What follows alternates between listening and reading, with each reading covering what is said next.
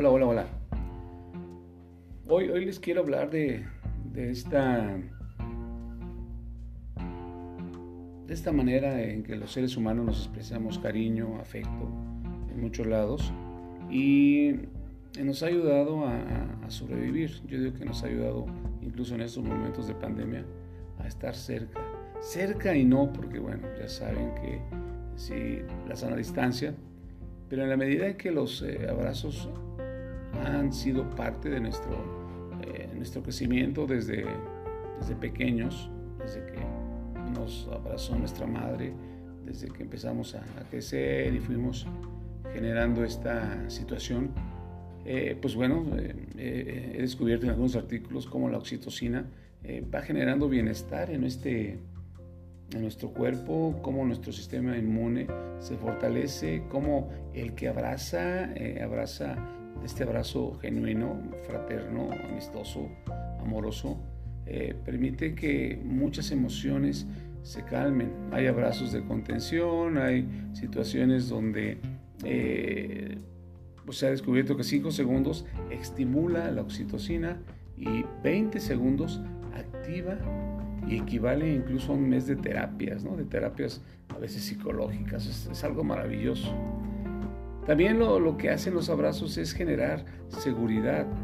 Cuando uno abraza a un hijo y lo abraza y le dice, eh, te quiero, te amo, estamos dando una cátedra ahí de, de, autoestima y, nos ha llevado a, a revisar que estas resonancias de alguna forma estimulan estimulan obviamente esta producción mucho, mucho, muy interesante de oxitocina eh, y es, es, hace que haya menos cortisol, que es la hormona del estrés. En consecuencia, cuando abrazamos, ese abrazo espontáneo, eh, logramos minimizar este cortisol y, eh, por ende esta, este estrés.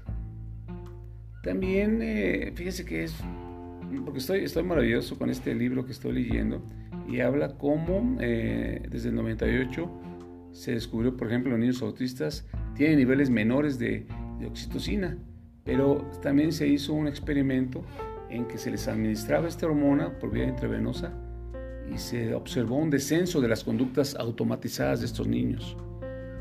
En otras palabras, eh, en una situación de temor, de miedo, una situación social, eh, eh, un abrazo, un abrazo es bien importante porque esto hace que se descargue ese, temor, sobre todo los, eh, miedos escénicos. cuando alguien vaya a hacer una presentación, un buen abrazo, vamos campeón, tú puedes. nosotros que con nuestros, que damos talleres, damos charlos para matrimonios, un abrazo antes y después nos ha funcionado para decirle, porque toda la carga de lo que uno pueda decir, provocar, desencadenar, genera mucho nerviosismo, mucho compromiso y un buen abrazo va a hacer que se que contribuya a que haya mucha más tranquilidad. Los abrazos contribuyen a disminuir la tristeza, a mejorar el funcionamiento de la presión arterial. Los besos también tienen un, efecto eh, analgésico contribuyen a quemar calorías y a disminuir las arrugas, así que a besarnos, obviamente, esos besos con sus esposas, con sus novias. En palabras más comunes, un abrazo reduce el estrés y ayuda a que tengas una actitud más positiva frente a la vida.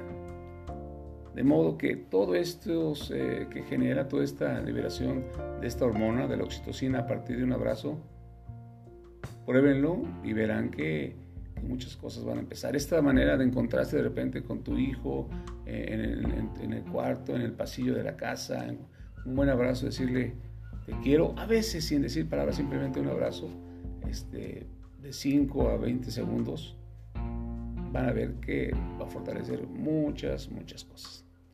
Así que bueno, no quise quedarme para mí estas, estas notas. Y pues bueno, solamente decirles que sean felices, tengan una buena semana y nos vemos en el próximo podcast. Un abrazo.